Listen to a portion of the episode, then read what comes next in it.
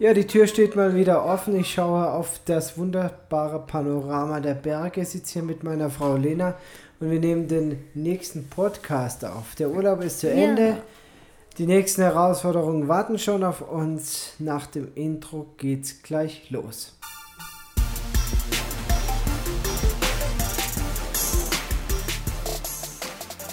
Ihr seid ganz herzlich gegrüßt, liebe Freunde, auf eine Mission. Ich habe wieder meine Frau Lena mit dabei. Gemeinsam werden wir diesen Podcast machen. Hallo, liebe Grüße von mir. Ja, es gibt einiges zu bereden. Die letzte Woche war noch Urlaub. Es war ziemlich entspannt. Ich habe ein paar, ein paar Themen mitgebracht, wir ein bisschen was mit euch bereden. Und ich glaube, wir legen gleich los. Lena, wie war die Woche für dich? Entspannt, sehr entspannt, entspannt ja. Entspannt. Also, also, drei Wochen Urlaub, zwei Wochen davon irgendwie im Auto oder in Puerto Maldonado und dann noch mal eine Woche vom Urlaub erholt. Jetzt kann es richtig losgehen. Ja, ganz herzlichen Dank möchte ich an dieser Stelle mal denen noch äh, aussprechen, die uns Tipps für einen erholsamen Urlaub mit Kindern äh, zukommen haben lassen. Wir haben doch einige Kontakte äh, bekommen und einige haben sich gemeldet, sagten uns, wie sie das erleben mit den Kindern. Eins, was ich also ganz oben auf meiner Liste habe, das ist ein Tipp, den äh, ich glaube mit Lena gemeinsam teile. Das werden wir für das nächste Jahr auf jeden Fall in, in, ins Visier nehmen. Und zwar Urlaub im Gästehaus mit Kochservice. Ja, tatsächlich hört sich das dekadenter an, als es ist, da das hier in Peru einfach auch bezahlbar ist. Denke, wenn man im europäischen Ausland unterwegs wäre, ich habe solche Angebote auch schon aus Italien gesehen, aber da ist man dann halt irgendwie mit 10.000 Euro pro Woche dabei mit Koch und äh, Co. Hier kriegt man das um, ein, um, um Längen günstiger. Und ähm, ja, das wäre vielleicht mal eine Alternative für uns. Immer so ein schwieriges Thema, äh, wor worüber ich auch nicht gerne spreche, das sage ich mal ganz ehrlich, aber in dem Podcast wollen wir ehrlich sein. Ähm, ich weiß gar nicht, wie du das empfindest oder welche Emotionen das bei dir weckt.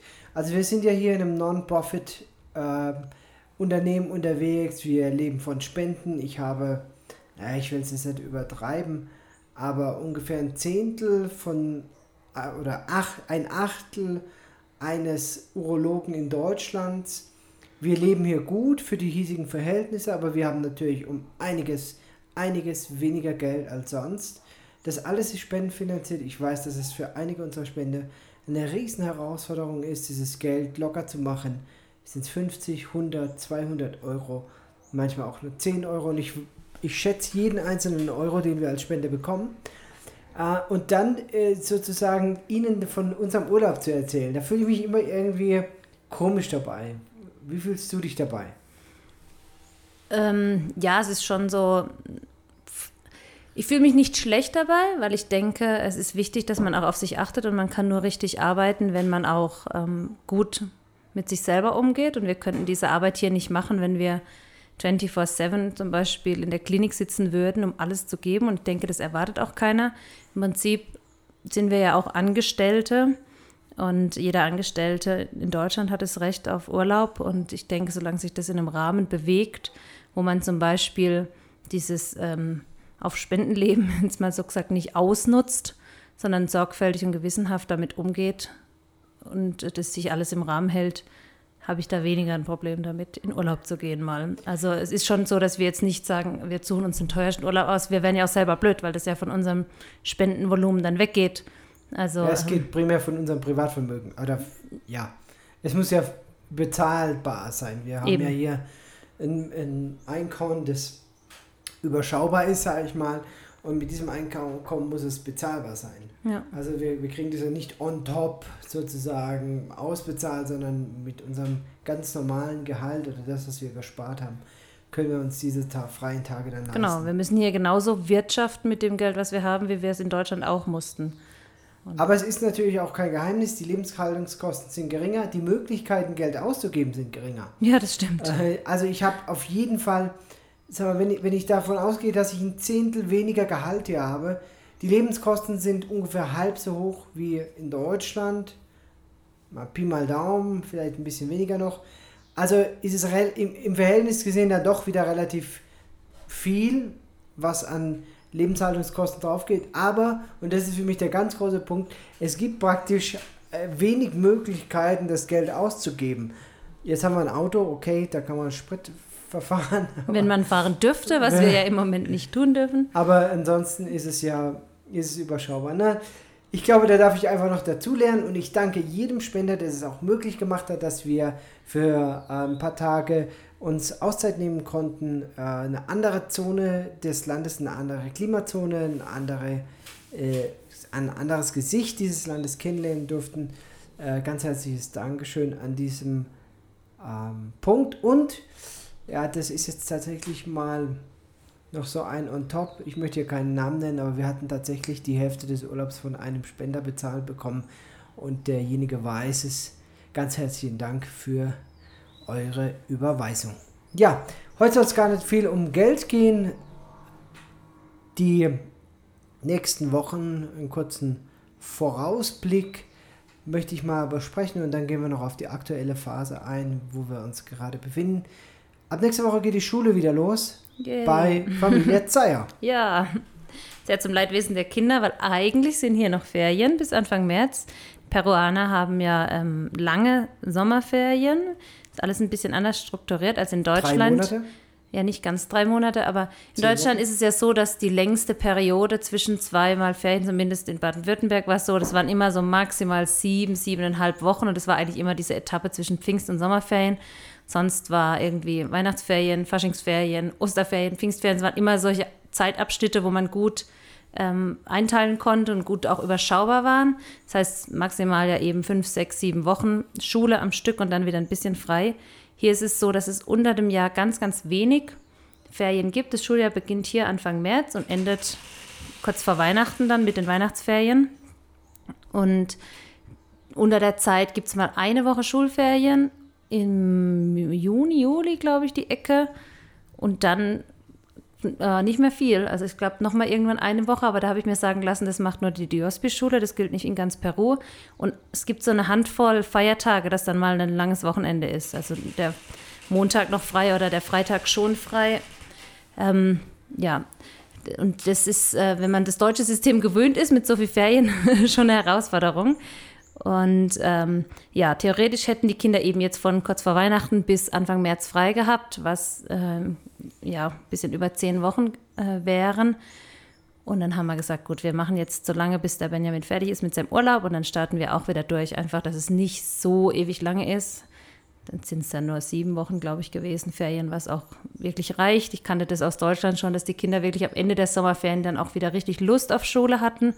Und ich habe auch jetzt im Moment das Empfinden, ähm, sie freuen sich schon auch auf die kommende Woche jetzt.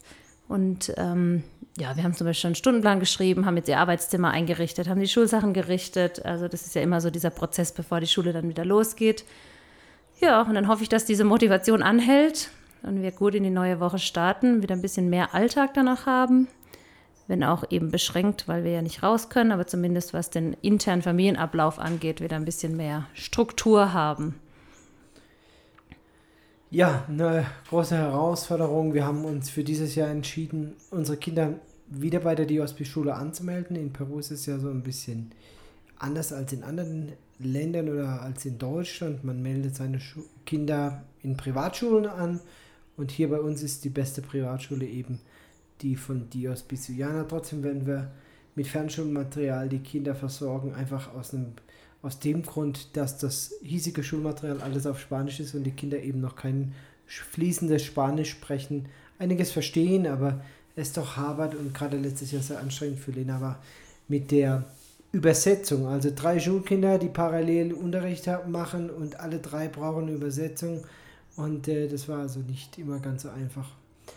Ja, wir werden also, solange die Quarantäne, die wir ja jetzt seit dieser Woche wieder haben hier in Peru, äh, Gesetz ist, werden wir die Kinder mit deutschem Material der Fernschule äh, unterrichten. Und auch nochmal vielen Dank da an Lenas Schwester und an meine Schwester, die uns da großzügig unterstützt haben, auch mit den ganzen Formalien, die da dahinter stecken. Neben dem äh, Urlaub, der zu Ende geht und der Schulzeit, die am Montag beginnt, beginnt ja auch für mich die Arbeit wieder. Um genau zu sein, die Arbeit begann auch diese Woche schon, denn wir haben doch einiges an äh, Covid-Patienten hier auf der Intensivstation liegen, weswegen ich zumindest eine Nacht im Urlaub ausgeholfen habe, um die hiesige Kollegin, die Claudia, zu unterstützen. Es ist keine einfache Situation und ich bin so ein bisschen beunruhigt über die Tatsache, dass wir so früh in der zweiten Welle hier in Peru bereits drei Patienten auf der Intensivstation liegen haben, denn in der ersten Welle kam das deutlich, deutlich später und wie ich weiß, sind hier im Land alle oder hier in der Region bei uns alle Intensivbetten belegt, was darauf äh, zurückzuführen ist, dass A, zu wenig Betten da sind und dass offensichtlich die zweite Welle doch schon weiterläuft, als man das in der Öffentlichkeit wahrnimmt oder das auch kommuniziert wird. Ein schwieriges Thema, eine Herausforderung. Ich bin gespannt, was die zweite äh, Welle jetzt mit sich bringt. Wir sind vorbereitet. Wir haben den Testlauf der ersten Welle hinter uns. Ich weiß noch, wie die ersten Patienten hier in der ersten Welle kamen, mit wie viel Unsicherheit es verbunden war und wie viele Fragen. Und jetzt hat sich doch schon so ein bisschen eine gewisse Routine eingeschlichen. Man weiß, wie die Abläufe sind und äh, ja, es bringt zumindest für das Personal auch eine gewisse Sicherheit. An dieser Stelle aber gleich nochmal der Aufruf, wenn jemand einen Intensivmediziner, Anästhesisten, Notarzt oder sonstigen Arzt kennt, der gerne äh, hier in Peru auch mithelfen will, meldet euch bitte. Wir können jederzeit Hilfe gebrauchen. Ja, soviel dazu zum Thema. Ich habe so ein bisschen Bauchweh. Das liegt aber, glaube ich, nicht nur an der an der Arbeit, sondern vielleicht auch an, ähm, am Essen. Man muss ja hier auch immer wieder äh, dran denken, dass es Parasiten gibt und die Tage habe ich doch etwas Bauchschmerzen. Und äh, mal sehen, ob es nur an der Arbeit liegt und ob sich das liegt oder ob das noch äh, länger mich quält. Ein ganz anderes Thema. Familie Maiswinkel. Wir haben Freunde, Bekannte, Kollegen, wie wenn man das auch sagen will, Nachschub, Helfer, Unterstützer. Familie Maiswinkel ist jetzt ausgereist hier, um das Team von Dios Bisuyana zu unterstützen. Fritz wird hier als Unfallchirurg arbeiten, ganz äh, tolle Arbeiten, erfahrener Kollege, auch übrigens Notarzt. Wusstest du das eigentlich?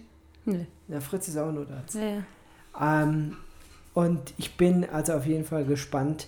Die werden die nächsten Tage auch hier oben in den Bergen ankommen auch einfach in eine schwierige Situation, Quarantäne in Peru, Familie mit Kindern hier gelandet, aber äh, ich habe die Tage mit ihm telefoniert und äh, habe ihm einfach Mut gemacht und habe ihm gesagt, dass wir ihn gut verstehen können. Und musste eben wegen dieser Auswanderung dieser Familie, die eh Kinder in ähnlichem Alter haben wie wir, doch nochmal an unsere Auswanderung denken, an die Zeit, die ersten Wochen, die ersten Tage, in Peru, das war wirklich spannend. Man weiß nicht äh, so recht, wie man sich benehmen soll. Man weiß nicht so recht, wie die Gefahren einzuschätzen sind. Was ist gefährlich, was ist nicht gefährlich. Ich glaube, Lena, du kannst dich auch noch lebhaft an die Zeit in Lima erinnern. Und äh, jetzt ist ein Jahr rum für uns. Und es ging schneller rum, als ich gedacht habe. Und auch für, so viele Sachen sind irgendwie wieder Routine geworden. Ja. Aber man denkt es nicht am Anfang, nicht, gell? Und ja. dann ist man schwupps ein Jahr da und äh, so vieles ist normal. Ich weiß noch, wie wir in Lima das erste Mal einkaufen waren und ich in, in einem ganz normalen Laden gab es dort riesige Säcke mit Reis und Säcke mit braunem Zucker. Und ich kenne solche Großverpackungen nur aus dem Großmarkt halt in Deutschland, wo die Restaurants oder so einkaufen gehen. Und ich dachte, warum brauchen die Menschen hier so unglaubliche Mengen an Reis? Jetzt weiß ich das natürlich, warum hier so viel Reis gebraucht wird, weil einfach Reis das Hauptnahrungsmittel ist und praktisch zu jeder Mahlzeit gibt es Reis. Ja, wenn es Kartoffeln gibt, dann gibt es ja Reis dazu. Morgens nicht, die Peruaner frühstücken nicht so arg, also vor allem nicht so wie wir Deutschen, tragischerweise. Also ich hätte mal wieder richtig Lust auf so ein gescheites Frühstück beim Bäcker.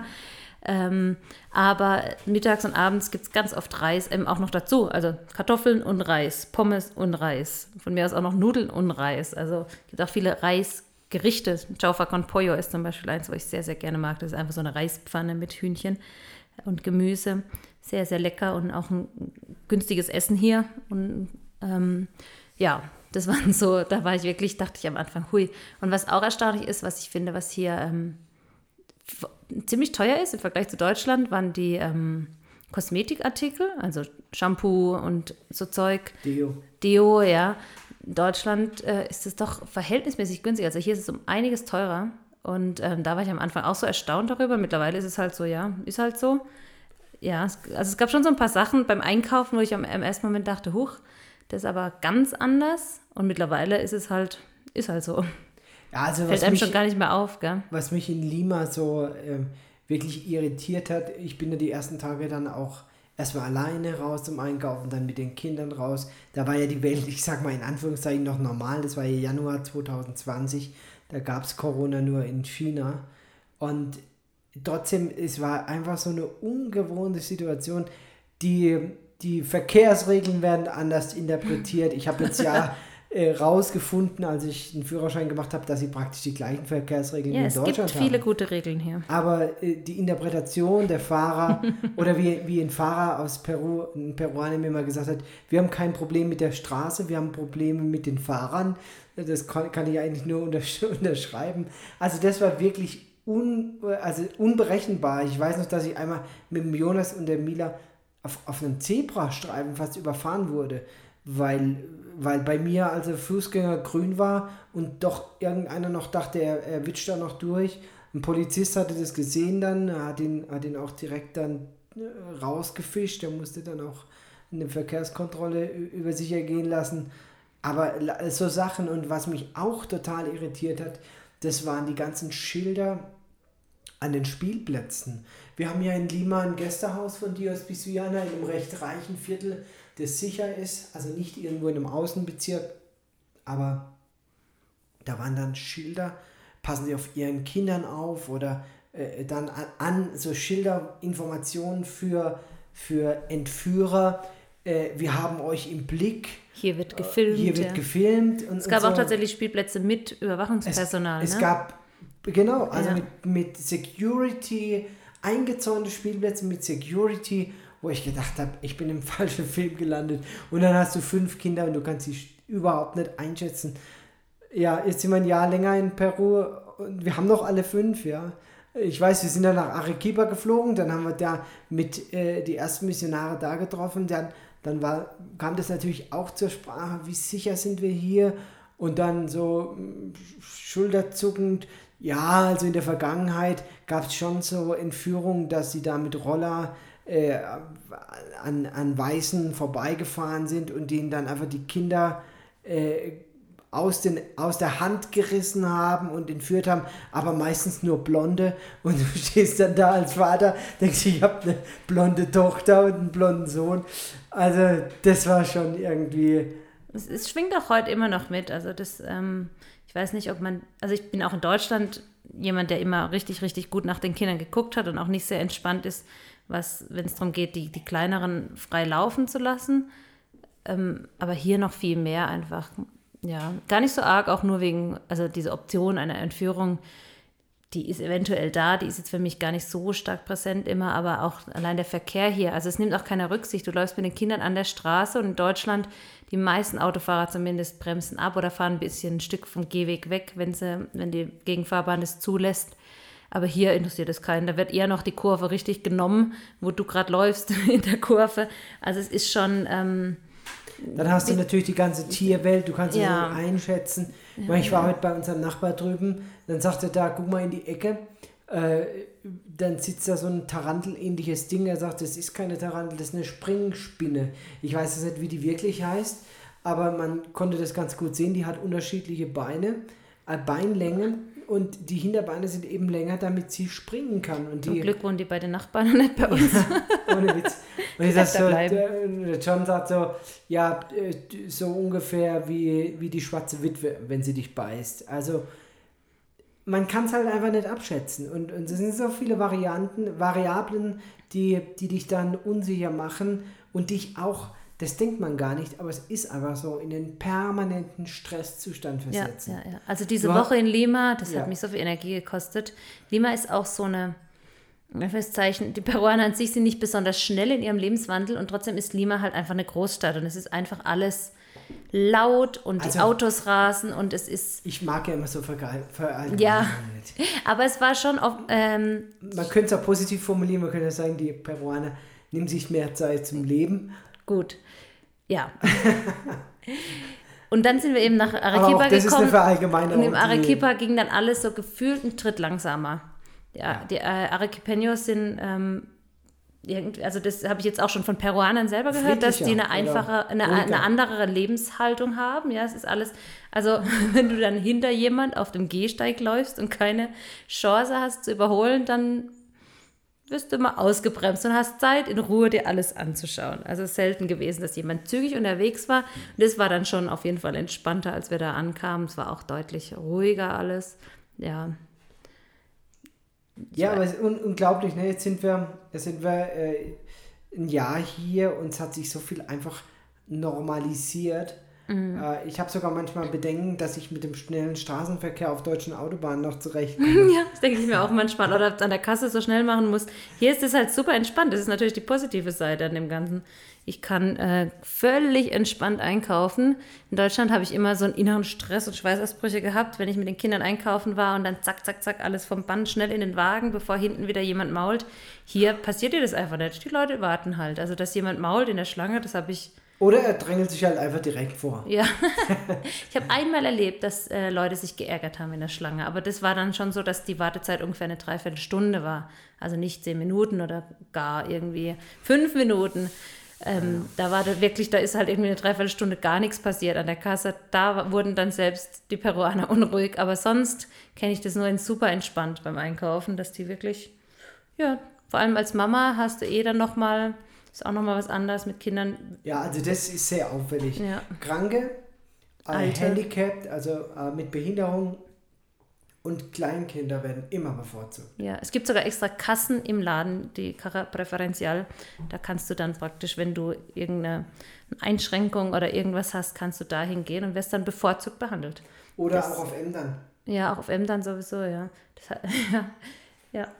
Hat manchmal auch äh, spaßige äh, Treibt spaßige Blüten. Ja, ja, genau. Dann kamen Leute, haben sich dann irgendwie den Arm verbunden, dass sie da sich auch dabei. mit anstellen Ja, können. ja. ja. Ja, so. Also ein Jahr zurückgeblickt bin ich doch heute um einiges entspannter. Und ich glaube, weil man halt dann doch merkt, ja, es gibt überall Giftspinnen, wir haben Taranteln, wir haben andere äh, Viecher, die ich jetzt eigentlich aus Deutschland nicht kenne. Und trotzdem leben alle Kinder noch. Der eine oder andere ist mal in ein Tier reingetreten oder ich bin von einem Skorpion gestochen worden, aber am, am, im Großen und Ganzen kann man es doch irgendwie überleben. Äh, Das gleiche Thema äh, Quarantäne. Wir sind ja im März, 15. März, in eine Quarantäne reingerutscht, mitten in Arequipa. Also Situation so, wir sind in einem, in einem Hochhaus, m, vierter Stock, dritter Stock, vierter Stock, Hoch. hoch auf jeden Fall. Und wir haben 80 Quadratmeter, sieben Personen. Und dann heißt es mit einem Mal, äh, also darf keiner mehr raus. Von heute auf morgen Militär auf der Straße, keine Flieger mehr, man hat keine Möglichkeit, die Stadt zu verlassen. Man äh, kann auch bedingt einkaufen. Zwischenzeitlich können nur Männer einkaufen, an anderen Tagen nur Frauen einkaufen. An vielen Tagen durfte man gar nicht raus. Es durfte, ich weiß noch, Ostern waren viel, einige Tage, wo auch gar Ja, niemand ja, raus durfte. Und äh, wir hatten keinen Garten, wir hatten lediglich einen Abstellplatz für ein Auto. Und äh, die ersten 14 Tage, da äh, halten dann alle irgendwie noch zusammen, das schaffen wir, das schaffen wir, das schaffen wir. Und dann kam der Tiefpunkt nach 14 Tagen, die Quarantäne wird verlängert, äh, alles wieder auf Null. Um wieder, 14 Tage. Und man denkt damals, boah, wie soll ich das schaffen? Nochmal 14 Tage. Also vier Wochen, Ja. 30 Tage. Ja. Am Ende waren es dann für die Kinder 203 Tage Quarantäne, bis sie wieder raus durften. Und es hat sich unser Leben komplett verändert. Und jetzt seit einer Woche sitzen wir wieder in der Quarantäne. Äh, wieder alles auf Null. Die Läden außer die, Sau äh, die, die Lebensmittelläden zu. Und äh, trotzdem irgendwie ein Gefühl, ja, also zumindest von meiner Seite, ich bin entspannt. Ich bin auch wesentlich entspannter als im letzten Jahr. Ähm, ja, einfach weil wir, denke ich, auch gelernt haben aus der Situation im letzten Jahr. Und weil wir hier natürlich auf dem Dorf ganz andere Möglichkeiten haben als mitten in Arequipa. Wir haben einen sehr schönen großen Garten, die Kinder können raus, die haben jetzt ihr Baumhaus, die können sich aus dem Weg gehen, was ja auch immer ein wichtiges Thema ist, gerade wenn man Familienmitglieder hat, die öfters mal einfach Zeit für sich brauchen und Raum. Es gibt ja unterschiedliche Kinder, aber ähm, das eine oder andere braucht doch immer wieder seine Zeit und seinen Platz für sich eben. Und das war da in, in Arequipa halt gar nicht möglich. Und das schlägt dann nach einer Weile natürlich auch aufs Gemüt und wirkt sich dann auf die Gesamtstimmung in der Familie aus. Und ähm, so haben wir doch hier ganz andere Möglichkeiten. Und was ich diesmal das Gefühl, Gefühl habe, ist, dass ich mehr in Kontrolle bin. Letztes Jahr wurde man da so rein, ist man da so reingestolpert, immer mit diesem Hintergedanken, naja, wie lange wird es wohl noch gehen? Nochmal vier Wochen oder nochmal zwei Wochen, dann geht es schon irgendwann vorbei. Und man war so von außen gesteuert. Und dieses Jahr haben wir eben gesagt, okay, wir nehmen das selbst in die Hand, wir entscheiden, wir geben den Rhythmus für unsere Familie jetzt vor, wir entscheiden uns dafür, die Kinder zu Hause zu beschulen, wir entscheiden uns dafür, um den Tag so zu strukturieren, dass es für uns als Familie passt, auch die Auszeiten so zu strukturieren. Und ähm, im Moment ist es ja so, dass man eine Stunde am Tag raus darf. Und das habe ich echt gemerkt in der letzten Quarantäne, dass ich das wirklich auch nutzen muss. Weil wenn man mal eine Woche am Stück nur zu Hause ist, ähm, so gern ich meine Kinder habe, aber so wichtig ist es dann auch, dass man mal ein bisschen Abstand hat. Und da werden wir uns einfach dieses Mal besser und mit einer anderen Perspektive, denke ich, strukturieren. Und ja, und ich finde auch, einfach diese Perspektive, die du ansprichst, wir haben uns jetzt ein halbes Jahr als Perspektive mal gesetzt ja. und wenn es dann kürzer ist, dann ist es gut. In Arequipa war es ja andersrum. Da hieß es, ja, 14 Tage, dann ist alles rum. Nach 14 Tagen die große Enttäuschung, wieder 14 Tage. Dann die nächste Enttäuschung, vier, vier Wochen. Wochen ja. ja? dann, saß man da ja fest und wir ja. wussten nicht, kommen wir nach Coravasi, sollen wir weg, können wir die Sprachschule beenden. Es waren so viele unsichere Faktoren, die ja dieses Mal eigentlich auch wegfallen. Also eben durch diese Entscheidung mit dem Schulunterricht nach, äh, ganz bei uns in unserer Hand zu lassen. Benjamin arbeitet schon in der Klinik. Ja, wir sind auch so ein bisschen angekommen hier im Dorf. Man weiß, wo man was einkaufen kann, wo man was bestellen kann. Es ist alles so ein bisschen, bisschen gefestigt. Ich fühle mich nicht mehr ganz so verloren wie in den ersten Wochen in der Quarantäne in Arequipa und dann auch die ersten Wochen vor allem hier. Das war ja dann nochmal mitten in der Quarantäne in so ein Dorf zu kommen, im Camp, irgendwo im Campo und ähm, ja, nicht zu wissen, wo ist hinten vorne, wie sieht das Dorf aus, wo kann ich hinlaufen, wie, wie streng ist das Militär, das zu dem Zeitpunkt ähm, in reicher Zahl im Ort unterwegs war. Wie reagiert die Polizei? Ähm, Wir hatten ja. eine negative Erfahrung auch in Siquani gemacht, also es war ja nicht ganz unberechtigt, ja. Ja. Auch, ja, auch so Sachen wie ver verpfeifen dich die Nachbarn, falls du doch mal zu zweit rausgehst oder so. Ja, zum Beispiel das erste Mal, als wir raus sind, ich kannte mich auch gar nicht aus im Ort. Dann bin ich mit Benjamin zusammen raus. Der Benjamin ist einfach 20 Meter weiter vorne gelaufen und ich halt hinterher, immer der Hoffnung, dass niemand kapiert, dass wir zusammengehören, was irgendwie auch lustig ist, weil wir beides voll die Gringos sind. sind. Aber einfach, dass ich mal weiß, wo ich hin muss, wenn ich selber einkaufen gehe und so. Also es war schon dazu noch die Sprachbarriere, was jetzt in dem Laufe des Jahres ja auch wesentlich besser wurde, dass man sich halt auch verständigen kann und nicht so ganz verloren ist. Ja, also es hat sich schon auch einiges eingespielt gut was es jetzt natürlich auch leichter macht, in den nächsten Lockdown zu gehen. Also es befinden sich ja viele im Moment im Lockdown weltweit, also nicht nur in Peru, nicht nur in Deutschland, auch ganz viele andere Länder. Aber hast du vielleicht mal drei Tipps als Mutter, wo du sagst, das hat mir geholfen, die Quarantäne oder hat mir geholfen, dass alle die Quarantäne überleben? Tipp Nummer eins, Kaffee. Zucker. Zucker. Naja, ähm, also was ich, was wir grundsätzlich haben wir das glaube ich auch schon mal besprochen in einem anderen Podcast oder so. Ähm, was grundsätzlich wichtig ist meines Erachtens ist eine Struktur, dass der Tag Struktur nicht Struktur beibehalten. Struktur beibehalten, genau. Also es wird immer zur gleichen Zeit gefrühstückt, es gibt immer zur gleichen Zeit Mittagessen und zur gleichen Zeit Abendessen, Schule, aber dass die Kinder solche aufstehen. Eckpunkte haben, wo sie sich dran orientieren können, dass es nicht jedes, jeden Tag so ähm, durcheinander ist. Das ist generell wichtig, meines Erachtens, für ein Familienleben und noch wichtiger eben in so einer Situation, wo von außen wenig Struktur vorgegeben wird, sodass man halt guckt, dass man sich innerhalb der Familie eine Struktur zurechtlegt. Was mir ganz neu wichtig wurde, was ich in Deutschland mir nicht so bewusst war, weil es einfach natürlich kam und hier halt nicht, ist, dass ich wirklich tatsächlich manchmal ein bisschen Abstand brauche. So sehr ich meine Kinder liebe und auch die Zeit mit ihnen und ich bin wirklich ein Mensch, der das total mag, Menschen um sich rum zu haben. Also ich brauche lange, bis ich mal an dem Punkt bin, dass ich sage, boah, jetzt brauche ich echt mal ein paar Minuten für mich. Aber in Deutschland hatte ich das halt auf eine ganz natürliche Weise, weil ich halt zum Beispiel die Kinder, die Mila in, in den Kindergarten gefahren habe. Klar war der Jonas dann dabei, aber der hat geschlafen im Auto in St. Maxikosi oder so. Oder man war mal einkaufen alleine oder so. Aber das gab es ja dann gar nicht. Das heißt also Punkt Nummer zwei, Raum für sich schaffen? Ja, in irgendeiner Form einfach mal Abstand gewinnen. Das kann sein, dass man spazieren geht alleine und es erlaubt ist. Sport macht, ja, wenn es erlaubt ist. Ja. Im Moment dürfen wir ja raus eine Stunde. Ähm, ja, genau, Raum für sich machen und ich glaube, was auch echt wichtig ist, ist Verständnis für die Kinder aufzubringen oder für die Mitmenschen. Es ist für uns alle eine ungewohnte Situation, es ist für uns alle eine Situation, in der wir noch nie gesteckt sind. Und ähm, für die Kinder ist es natürlich auch krass herausfordernd. Wir reden immer über unsere Probleme und unsere Ängste und Nöte als Erwachsene. Aber für, kind, für die Kinder ist es ja auch eine Situation, die das Potenzial hat, ihnen wirklich auch Angst zu machen also eines unserer Kinder hat die Tage gesagt, naja, so in so einem Nebensatz, naja, wenn ich mir dann Sorgen mache, bla bla bla, dann habe ich gesagt, ja, machst du dir denn Sorgen? Naja, schon. Und dann kam halt so ein bisschen auf Nachfühlen raus, dass das Kind sich extreme Sorgen macht um seine Freunde in Deutschland, ob die wohl, ähm, dass die alle gesund bleiben, dass die alle die Quarantäne überleben, wo ich als Erwachsener denke, naja, ich meine, sind ein Kind und so, aber ähm, ja, das sind berechtigte Sorgen, die auch unsere Kinder haben. Und jedes Kind hat sein eigenes, seine eigene Art und Weise, wie es mit so einem inneren Druck umgeht.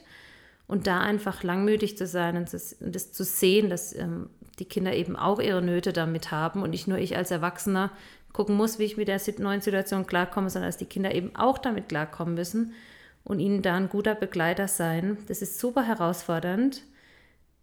Und also was ich glaube, was ganz wichtig ist, äh, also Punkt Nummer drei, eben auch die Kinder im Blick zu haben. Was mir da aufgefallen ist oder was ich denke, was wir gut hinbekommen haben, ist, dass wir immer mit den Kindern in der Kommunikation waren. Also Beziehung vor Erziehung und dann auch, wenn einer traurig oder schlecht gelaunt war, einfach hinzusitzen und mit ihm zu reden und zu, auch zu verstehen, verstehen zu wollen. Also es geht nicht nur mir schlecht, sondern es geht dir jetzt auch schlecht und ich sehe das. Mhm. Und es ist mir bewusst und wie können wir da äh, was können wir machen, damit es dir besser geht? Oder ja. dass du da auch aus diesem Loch wieder rauskommst. Ja. Und nicht zu vergessen, dass man halt immer noch der Erwachsene ist in, diesem, in dieser Situation. Ich finde es unglaublich schwierig, wenn, wenn man selber schon an der Kante ist, dann noch ähm, einen Puffer zu haben für ein schlecht gelauntes Kind oder ein Kind, das eben gerade das Ventil wählt. Ich, ich ärgere meine Geschwister den ganzen Tag weil ich selber mit der Situation gefrustet bin oder mir langweilig ist oder so, da dann noch einen Puffer zu haben. Aber ich glaube trotzdem, dass es extrem wichtig ist, als Erwachsener dann auch erwachsen zu handeln und ähm, sich selber dann zurückzunehmen oder zu sagen, okay, ich muss jetzt kurz raus aus der Situation und ähm, ja, bevor es eskaliert. Bevor es eskaliert, ja, eben bevor es eskaliert, da dann erwachsen zu sein. Ich, das ist ein Riesenpotenzial zum Lernen und ich sage auch nicht, dass ich das jedes Mal hinkriege. Bei uns wird es auch mal laut oder ähm, ja, muss ich mal meinem Ärger Luft machen, was ja sicherlich auch ein gesunder Prozess ist, aber trotz allem eben die Kinder im Blick zu haben und Verständnis dafür zu haben, wie es ihnen gerade geht. Also ich habe ja in meinem zweiten Buch, äh, Der Aufbruch, beschrieben, wie ich mich gefühlt habe, als wir äh, äh, da kurz vor der Ausreise standen. Und ich schreibe übrigens jetzt gerade an dem äh, dritten Buch, das hoffentlich bis März fertig sein wird. Der Titel wird wahrscheinlich na, den Titel verrate ich jetzt nicht, oder? Spoiler-Alarm? Nee, Nein, natürlich nicht. Okay, also den Titel gibt es noch nicht, aber wir haben, ich habe ein ganzes Jahr sozusagen Geschichten gesammelt, unser erstes Jahr. Aber da will ich auf ein Bild eingehen, das mir in der Zeit so, so plastisch gezeigt hat, wie ich mich fühle.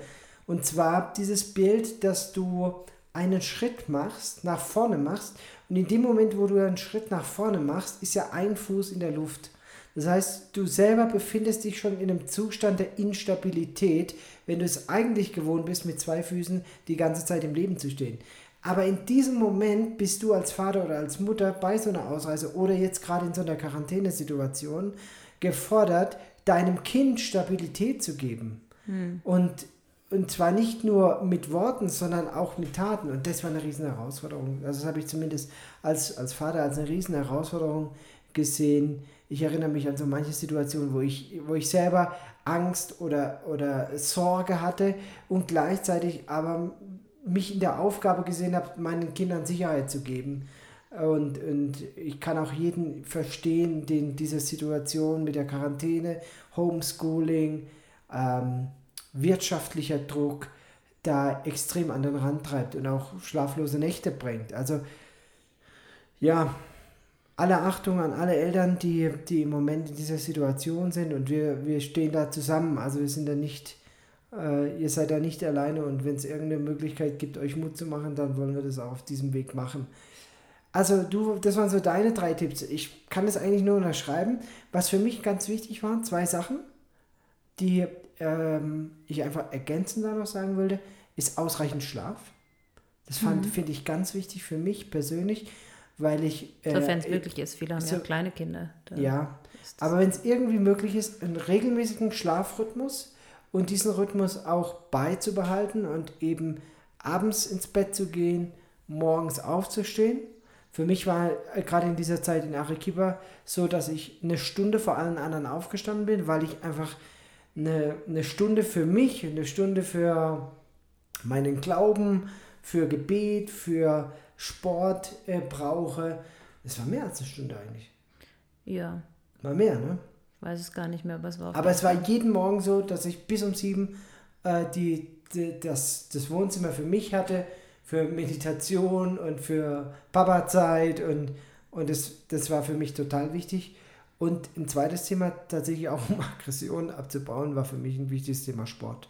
Also das war auch tägliches Programm und äh, gerade wenn man nicht raus darf, wenn man sich nicht bewegen darf. Naja, in Arequipa war das noch viel mehr. Da habe ich mit den Kindern auch echt geguckt, dass ich jeden Tag eine Sportstunde mit ihnen mache, also eine Schulsportstunde. Einfach, da haben wir uns im Internet einen Sport rausgesucht auf YouTube und deshalb mitgeturnt. Einfach weil sie sonst ganz, ganz wenig Bewegung hatten. Hier ist es natürlich besser mit dem Gatten und Klar. da können sie rumrennen und ein bisschen rumfahren mit ihren Fahrzeugen. Und das halte ich nach wie vor für, für einen ganz wichtigen Aspekt. Ja, ja. Also seelische und körperliche ähm, Ertüchtigung. Ertüchtigung, ja. Ich hätte jetzt beinahe Frische gesagt, Luft. Hygiene, das könnte man auch dazu sagen. Ja. Aber es ist ja nicht nur Hygiene, also ist, aber einfach äh, trotzdem sich weiter als Mensch zu fühlen und nicht irgendwie zu vegetieren und in so, ein, so eine, eine Passivität abzurutschen. Ich ne? weiß noch, es gab bei der Zeit, da hatte ich ähm, halt jeden Tag sehr bequeme Kleidung an und einmal habe ich dann eine Jeanshose angezogen, da hat mich eines der Kinder gefragt, wo ich denn heute hingehe. Hast du heute einen Termin, Mama? Warum? Du bist so schön angezogen. Ja, eine Jeanshose. Ja. ja. Also, die Situation ist äh, angespannt, aber nicht hoffnungslos. Und, äh, die Stimmung ist gut. Die Stimmung ist gut und wir, wir blicken zuversichtlich in die zweite, in den zweiten Zweite Runde. Äh, Lockdown. Auch wenn ich natürlich, wie ich vorhin gesagt habe, Bauchweh habe, weil ich doch sehe, dass die zweite Welle hier Peru gerade mit vollem Tempo erwischt und ich mir nicht sicher bin, wann die Welle bricht, wann der höchste Punkt erreicht ist und ja, ich so ein bisschen Sorge habe, dass wir da noch weit, weit, weit davon entfernt sind. Und leider ist dieses Land nicht vorbereitet. Es gibt keinen Impfstoff, es gibt keine ausreichenden Intensivkapazitäten, aber ich glaube, über das Thema haben wir schon ausführlich gesprochen. Ja, mal einen harten Schwenk. Noch ein anderes Thema. Wir hatten ja Urlaub. Urlaub, Erholung des Urlaubs messe ich ja bei dir immer an der Anzahl der gelesenen Bücher. Jawohl, das ist der Obermaßstab. Und zwar ähm, physisch äh, vorhandene Bücher. Also ich bin nach wie vor ein oldschool richtige Bücherleser. Wie viele Bücher hast du gelesen im Urlaub? Oh, fünf oder sechs. Fünf oder sechs Bücher. Also ich bewundere das ja immer wieder. Erstens, weil du extrem schnell liest und äh, dabei irgendwie nicht müde wirst. Och, wenn das Buch gut genug ist, ist die Müdigkeit sekundär. Was hast du denn gelesen? Oh, ich bin ein totaler Romaneleser. Ich mag gern solche historischen Romane, ganz wo ganz in Bezug haben. Und lustigerweise waren es einige Romane, die so um die Zeit um und bei dem Zweiten Weltkrieg gespielt haben, also kurz danach. Das war aber unabsichtlich. Ich habe mir einfach ein paar solche rausgesucht. Ja, ein paar Sachbücher habe ich auch gelesen. Im Moment lesen wir ein Buch zusammen, was auch sehr schön ist mal. Ähm, ja. War jetzt aber kein Buch dabei, wo ich sagen würde, boah, das muss man unbedingt gelesen haben. Es gibt ja solche Bücher.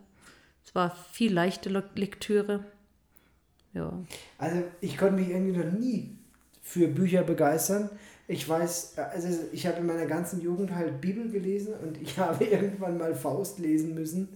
Das war, das ist ja aber ein dünnes Heftchen, ne? Faust ist ja gar nicht ist ja kein Roman, aber ich habe mir trotzdem, ich glaube, den zweiten Teil habe ich noch nicht mal fertig gelesen. Ja. Und ich musste dann Ich aber ein Abitur gelesen. darüber schreiben und habe mir dann irgendeine Zusammenfassung online besorgt, damit ich zumindest verstehe, über was diese Abhandlung geht. Naja, also ich habe im Urlaub ehrlich gesagt gar keine Bücher gelesen, außer das eine Buch, das wir gemeinsam lesen. Aber ich bin ein ganz großer Freund von Hörbüchern. Und äh, Hörbücher höre ich mir liebend gern an. Äh, da gibt es ja unterschiedliche ähm, Modelle. Ich habe mir jetzt gerade Bookbeat besorgt, weil es äh, da so Flatrate äh, Hören gibt. Das äh, finde ich im, im Gegensatz zu Audible ganz gut, weil man da auch mal in ein Hörbuch reinhören kann, ohne dass man es komplett hört. Und wenn es da nichts ist, dann hat man nicht eben den, den vollen Preis bezahlt. Und was ich natürlich noch mehr mag, ist Blinkist, weil man da die Zusammenfassung bekommt. Ähm, ja, es sind gar keine neuen Bücher, sondern es sind Klassiker, die ich mir da angehört habe. Äh, wobei, ja, darf, sollen wir darüber sprechen? Es kommt drauf an, was jetzt kommt. Also ein Buch war neu, äh, ganz neu für mich. Ein, äh, ne, zwei Bücher. Das erste Buch, das ich mir angehört habe, war ähm, Am Arsch vorbei geht auch ein Weg. Oh ja, sehr lustig. Das, was ich gehört habe. Und lustig. Das gibt es auch für, für Mütter. Ist nicht ganz jugendfrei. Ja, leider. Also ersten Teil und zweiten Teil.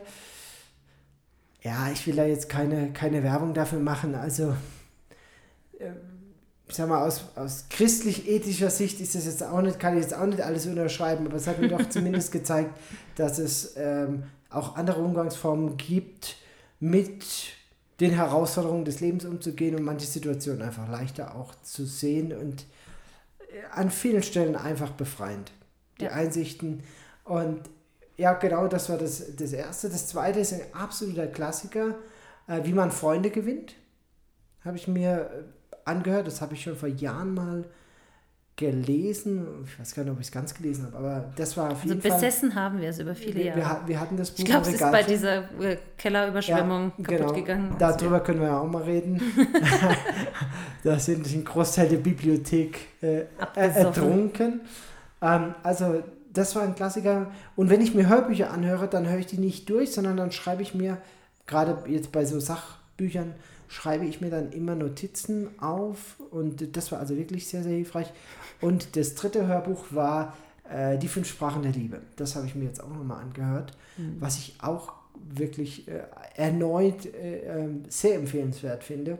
Übrigens, diese letzten zwei Bücher hatte ich als Buchempfehlung auf Clubhouse gehört und dachte, ja, ich kenne ja die Titel, gucke ich doch da nochmal rein und bin dann aber da hängen geblieben, sodass ich es mir nochmal komplett angehört habe. Ja, vielleicht hat der eine oder andere unserer Zuhörer ja auch einen guten Buchtipp. Also, ich sage mal ganz kurz, was wir suchen. Thema Fundraising interessiert uns. Er interessiert uns im Papa. Sinne von, wir sind ja eine Einheit als Ehepaar. Genau. Ähm, Eltern, weiß, wer gut Erziehung. zugehört hat, erkennt eine Struktur. Benny geht es um Wissenanhäufung, wenn er Bücher liest. Mir geht es um Unterhaltung und um Genau, Abschalten. okay, aber da müssen wir jetzt ganz kurz differenzieren. Also dann sage ich jetzt, welche Themen mich interessieren und vielleicht kommt ja der ein oder andere Zuhörer da auf einen guten Buchtipp, dann schick uns bitte eine Nachricht. Wir würden uns riesig darüber freuen an peru.missionsarzt.de als E-Mail.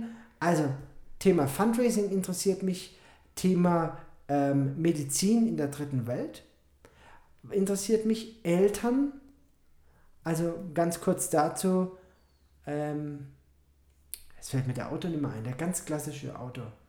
Jul? Jesper Juhl. Jesper Juhl. Jesper Juhl.